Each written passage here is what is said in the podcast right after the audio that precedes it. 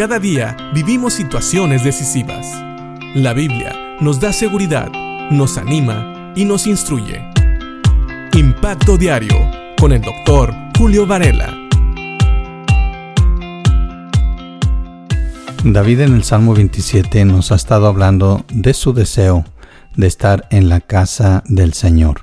Eso es lo que él más desea. Ese es su deseo más profundo. Es el anhelo de su corazón pasar su tiempo en la presencia del Señor. Y Él nos da una razón de por qué, aunque creo yo no es todo, pero sí expresa el sentir de su corazón de saber que estando en la presencia de Dios, Él va a estar seguro. Versículos 5 y 6 del capítulo 27 de Salmos dice, Pues Él me ocultará allí cuando vengan dificultades me esconderá en su santuario, me pondrá en una roca alta donde nadie me alcanzará. Entonces mantendré mi cabeza en alto por encima de los enemigos que me rodean.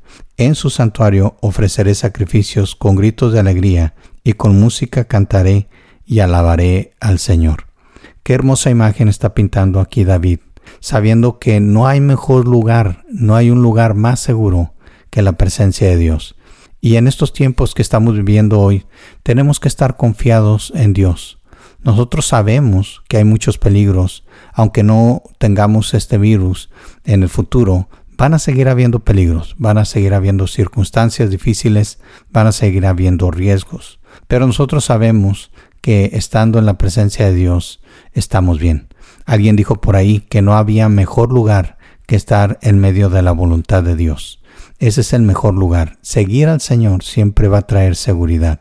Y David dice que cuando uno está en la presencia de Dios, y esto también habla de estar en comunión con Dios, Dios va a ocultarnos, nos va a esconder, Él nos va a poner en una roca alta. Acuérdense, esta, esta roca alta eh, simboliza un lugar seguro, un lugar donde nadie nos va a alcanzar y donde dice David va a poner su cabeza en alto por encima de sus enemigos. Y también me encanta el final del versículo 6, donde dice, en su santuario ofreceré sacrificios con gritos de alegría y con música cantaré y alabaré al Señor. Este es, este es un, una señal de que David estaba seguro en la victoria en Dios. Él estaba seguro que al final del día, al final de las circunstancias, al final de las cosas negras que venían a su vida, él iba a poder alabar a Dios. Eso es lo que significan los sacrificios, una alabanza, una, una gratitud a Dios. Y dice que con gritos de alegría y con música cantaré y alabaré al Señor. Habla de la alegría, del gozo de saber que Dios lo había protegido. Así que piensa, tal vez en tu vida estás pasando por circunstancias difíciles. Muchas personas han perdido sus empleos, muchas personas están batallando con su salud, muchas personas han perdido seres queridos. Pero recuerda, siempre en Dios puede haber esperanza, siempre en Dios puede haber un lugar seguro, una roca alta donde te puedas subir y puedas sentirte en paz. Recuerda, todos estos tiempos difíciles nos deben acercar a Dios. Y si en vez de acercarte a Dios te estás alejando, créeme que te estás perdiendo de la seguridad y de la paz que solo Dios puede traer. Vuelve al Señor, no te alejes. Y si tú aún no has confiado en Dios, si no has confiado en Jesucristo como tu Señor y Salvador, te voy a decir esto, no hay lugar donde haya mayor seguridad que en los brazos de nuestro Salvador.